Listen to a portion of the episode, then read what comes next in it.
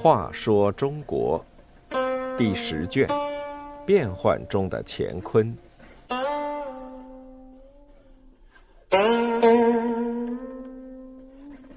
五十三，残暴将军张延泽。石敬瑭只要保住自己的儿皇帝，肆意包庇凶狠残暴的张延泽，并不顾手下官员和百姓的死活。后晋张毅节度使张延泽残暴的没有人性，他的亲生儿子被他毒打的逃了出去，抓回来后，张延泽竟然要把他杀掉。张延泽手下有个长书记叫张氏的，同宗同族，平时很得信任。他劝张延泽不要任性，谁知这下触怒了张延泽，顿时翻脸不认人，操起弓箭就要射死张氏。张氏见他如此喜怒无常，便借口生病，带着妻子逃走了。张延泽派人去追，说：“张氏不听话，就把他杀了，将人头带回来给我。”原来张延泽还是个好色之徒，他听人说张氏的妻子很美，便想害死张氏，夺取他的妻子。张氏逃到滨州，滨州节度使把张氏的事奏报朝廷。石敬瑭下诏把张氏贬逐到商州。张延泽并不就此罢休，他派行军司马郑元昭到朝廷去索要张氏。郑元昭警告石敬瑭说：“张延泽如果要不到张氏，恐怕会有难以预测的后果。”意思就是说，张延泽或许要造反。石敬瑭不得已下诏交出张氏，张氏被押送回去。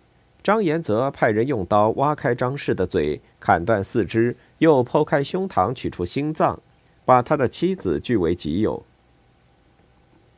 第二年，张氏的父亲张铎进京为儿子申冤。朝中同时有人隶属张延泽横行不法、惨无人道的事，说老百姓因害怕他的暴政，背井离乡、流离失所的达五千多户。石敬瑭一来因张延泽曾立有战功，二来因张延泽与握有重兵的杨光远是亲戚，怕处置了张延泽会引起杨光远的不满，所以不闻不问。大臣郑受益上奏说，张延泽如此凶狠残暴，陛下连一句责备的话都没有，这是善恶不分，赏罚不明。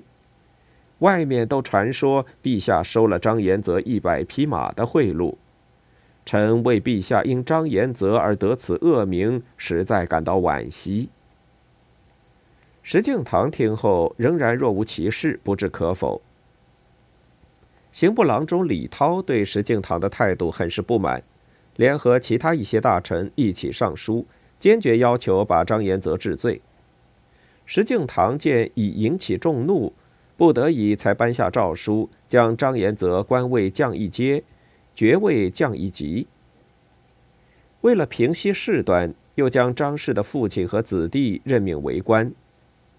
李涛认为对张延泽的处罚太轻，又去见石敬瑭，要求把张延泽交付有关衙门依法治罪。石敬瑭反而怪他不该揪住不放，再也不理李涛了。过了些日子，居然又把张延泽封为左龙武大将军。到后晋初帝石重贵时，张延泽投降了契丹，耶律德光攻下后晋京城，派张延泽先行入城，张延泽就带兵迫使石重贵迁出皇宫，又纵容手下军士在京城大肆抢掠，他自以为有功，日夜饮酒无度。甚至把皇子延续的母亲楚国夫人丁氏也抢来作乐，把与自己有仇的人进行杀死。耶律德光进城后，得知这些情况，十分恼怒，立即把张延泽关进了牢房。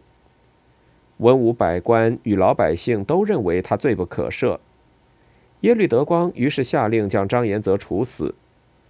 押赴刑场时。从前被张延泽杀害的士大夫的子弟，手举木棒手杖，跟在后面边骂边打。张死后，他的尸体都被愤怒的百姓捣烂了。